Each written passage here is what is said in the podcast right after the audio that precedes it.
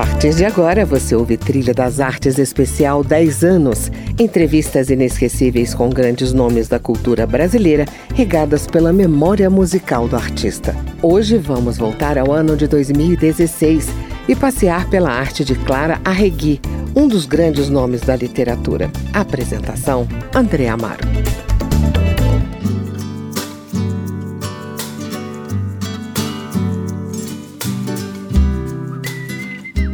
Olá, amigos do Trilha das Artes. Hoje eu recebo aqui nos estúdios da Rádio Câmara a jornalista e escritora Clara Arregui, que chega ao seu décimo livro este ano. Vamos falar disso e de outras histórias que escreveu ao longo dos últimos 10 anos, publicadas pela Outubro Edições, a editora que fundou no começo dos anos 2000. Também nessa época, essa mineira de Belo Horizonte chegou a Brasília para assumir a editoria de cultura do Correio Brasiliense. E é de Minas que ela traz a trilha musical que vai embalar essa edição do nosso Trilha das Artes. Começamos com Te Ver, canção que Samuel Rosa compôs com Chico Amaral, aqui na voz de Loborges ver e não te querer. É improvável, é impossível ter e ter que esquecer. É insuportável, é dor incrível te ver e não te querer. É improvável, é impossível te ter e ter que esquecer. É insuportável, é dor incrível. É como mergulhar no rio e não se molhar não morrer de frio no gelo polar. É ter o estômago vazio e não almoçar. É ver o céu se abrir no estio e não se animar.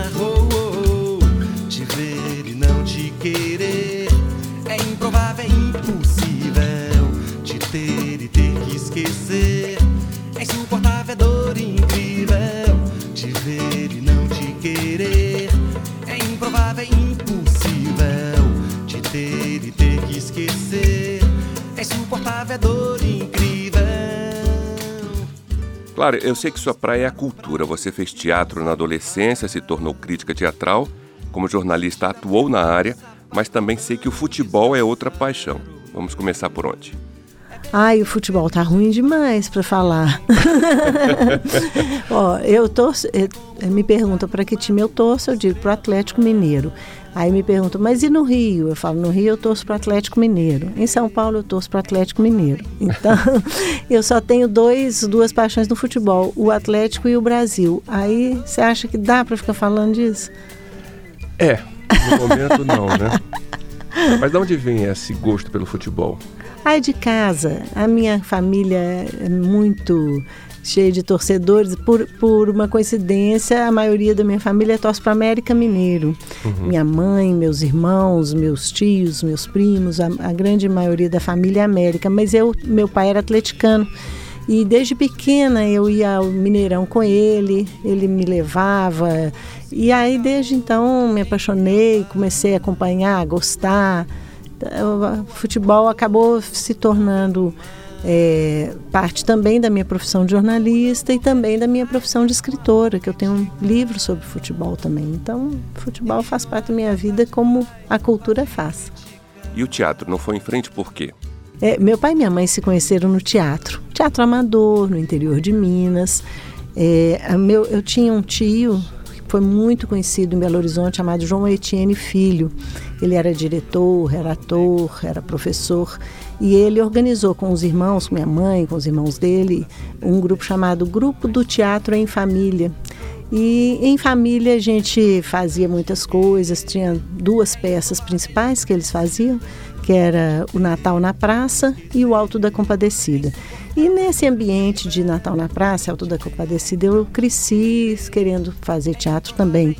Na faculdade, é, no tempo da ditadura militar, a gente tinha, a gente organizou um grupo chamado Teatro de Resistência e a gente intervinha na, na política, na, nas, nos fatos da, da política do momento, com peças de denúncia, a gente falava sobre anistia, que era a principal bandeira da época, a redemocratização do país e a anistia, né?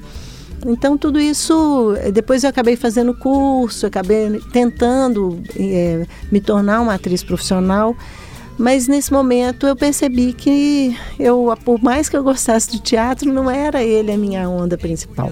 É, o que me dava mais prazer era escrever e não estar tá ali na frente passando por todo aquele frio na barriga que o teatro dá.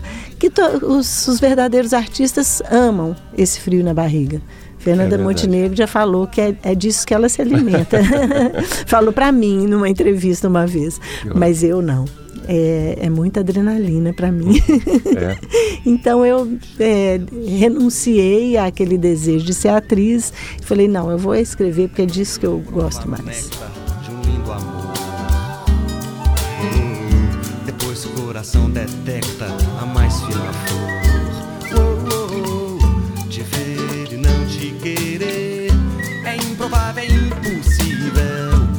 Ter e ter que esquecer. É insuportável, é dor incrível de ver e não te querer.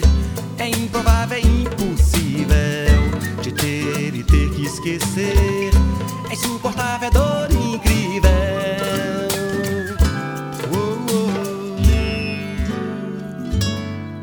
Ouvimos Te Ver, de Samuel Rosa e Chico Amaral na voz de Loborges. Seguimos com Milton Nascimento no instrumental do Zimbo Trio, sugestão musical de Clara Regui para o Trilha das Artes.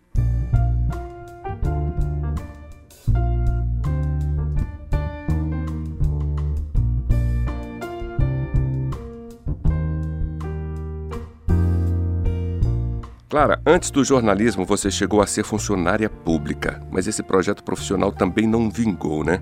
Conta como é que foi isso. É, meu pai era bancário do Banco do Brasil e sonhava que os filhos tivessem um emprego estável, um emprego para a vida inteira. E seguindo essa linha de, de convicção dele, eu fui fazer meu concurso e ter o meu emprego para toda a vida. Passei dois anos ali é, sofrendo muito com as burocracias, com a aridez daquele trabalho. E eu tinha um desejo muito grande, eu sempre tive esse desejo, né? Se fosse pelo teatro, pela escrita, é, o desejo da, da, do trabalho criativo, de me colocar mais criativamente no mundo. E aquilo, então, eu, na época que eu, que eu fui trabalhar no banco, eu tinha largado a faculdade de, de jornalismo que eu já cursava e achava que eu ia fazer teatro, mas também não, não tinha muita certeza das coisas. E aí eu me eu, me, eu entendi que eu só conseguiria sair do banco se eu tivesse uma profissão, uma boa profissão, e resolvi voltar para a faculdade, terminar o jornalismo. E assim que eu formei, eu tive um convite muito bacana para trabalhar na Fundação Clóvis Salgado, que é o Palácio das Artes em Belo Horizonte e, e pedi uma licença na Caixa e eles me negaram. Então eu falei com meu pai, ó oh, pai, eu acho que eu vou ter que fazer uma opção aqui e eu quero ir embora ser feliz, ser jornalista. E meu pai falou, minha filha vai ser feliz, não, não vou ser eu que vou te, te amarrar no, emprego que não te faz feliz, né? Então foram dois anos que eu aprendi muito, mas que a, a, a principal lição é de que a gente tem que ser feliz nessa vida, né? Bom, aí veio definitivamente o jornalismo. Como é que você começou? Comecei como crítica de teatro. Trabalhei em outras editorias na área econômica também, mas logo no início, com dois anos de jornal que eu tinha, houve uma reformulação lá no estado de Minas e me convidaram para ir para a área cultural. E eu me sentia, e, e, o editor geral, quando me convidou, falou isso: falou, é a sua área, né? É a, é a área que você domina mais e tal. E era mesmo. Né? Ali é, como uma pessoa que faz cultura e como uma pessoa que cobre cultura, eu estava um peixe na água. A cultura foi sempre. Eu também trabalhei em esporte, também cobri esporte um pouco e tal, né? Na área. É, a gente, quando é jornalista, você não pode escolher muito o tema. É, outro dia, há pouco tempo, eu fiz uma espécie de um balanço, o tanto de gente legal que eu já entrevistei nessa vida, por exemplo, Roberto Carlos, Chico Buarque, Fernanda Montenegro, Paulo Tran, é, Ray Charles, uh, Robert Plant e Jimmy Page, uh, Jean-Claude Van Damme, Anthony Quinn. Então, assim, a lista de artistas, de pessoas importantes e bacanas e ídolos que eu tive a oportunidade de entrevistar nesse tempo todo que eu trabalhei nessa área cultural, isso assim, eu tenho história para contar para os filhos e netos. Pena que eu não tenho filhos e netos. eu conto para os sobrinhos e para os sobrinhos netos. e aí você começou a escrever livros, lançou uma editora e hoje tem 10 livros publicados. Tudo isso em pouco tempo. Como é que foi essa arrancada para a literatura? Para me, me tornar uma escritora, eu tive que criar muita coragem, André, porque eu sempre quis escrever, eu sabia que eu ia escrever nessa vida. Eu escolhi a profissão porque era onde eu conseguiria escrever com frequência, mas eu tinha muito receio de escrever é, literatura, produção própria, porque eu primeiro eu achava que eu não tinha maturidade para isso. Depois eu ficava pensando, eu vivi tão pouca coisa, eu não tenho nada para contar para os outros, o que, que eu vou fa falar num livro ficcional, por exemplo. Uhum. Até que eu cheguei ao futebol e que é o meu primeiro romance que eu escrevi foi sobre futebol, porque eu pensei, tá aí um assunto que eu conheço, que eu domino e tal. Né? Então, é, desde 2005 eu publico livros, é, no, no início alternando, assim, tentando compatibilizar a atividade literária com a atividade jornalística, mas era super pesado, porque a atividade jornalística, você sabe muito bem, a redação de jornal, ela te esgota, ela te absorve, ela te exaure. Então eu às vezes eu deixava para começar a escrita de um romance nas férias. No primeiro dia de férias eu começava a escrever um romance, porque aí eu tinha um mês inteiro para me dedicar àquela escrita e ganhar um, um fôlego grande para quando voltasse a trabalhar eu só continuar e terminar aquele trabalho, porque o, o, o, grande esforço já tinha sido feito uhum. fora da redação, né? Entendi. Bom, a, de um, depois de uns anos eu saí, há sete anos atrás eu saí de redação de jornal, então já comecei a dominar melhor o meu tempo e a poder me dedicar mais à produção literária e aos meus livros. É, durante todo esse período eu também editava livros de outras pessoas, mas de uma maneira muito informal. De um ano para cá, aí eu saí desses empregos todos que eu tinha, desse tanto de trabalho que eu tinha, e aí resolvi me dedicar somente a livros. E aí que eu tive a ideia de não, só, não fazer só os meus, e fazer também os livros dos outros. Uhum. Eu assinava esses trabalhos de edição meus como Outubro Edições, mas era uma assinatura de fantasia, não existia isso formalmente. É, então, no ano passado eu formalizei, eu criei uma microempresa individual minha, que é Outubro Edições. E aí eu estou tendo demandas muito legais e desde então eu já, já lançamos eh, quatro livros de outros autores. É, o primeiro saiu em dezembro, então entre dezembro e agora a gente já lançou quatro livros, já tem mais um que tá, vai ser lançado em agosto. Então, assim, isso, esse trabalho ganhou corpo e está sendo muito bacana de fazer, porque eu adoro fazer edição também.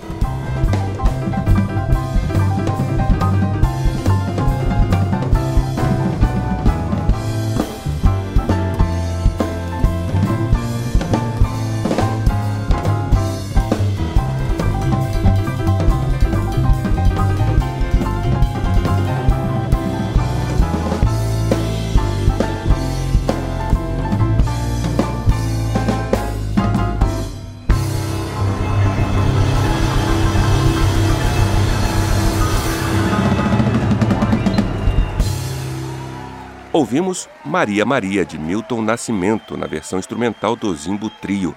Eu vou fazer um breve intervalo. No próximo bloco, eu continuo na companhia de Clara Regui, que vai nos falar dos seus livros. Tem muita história legal por aí, então fique na trilha. Eu volto já.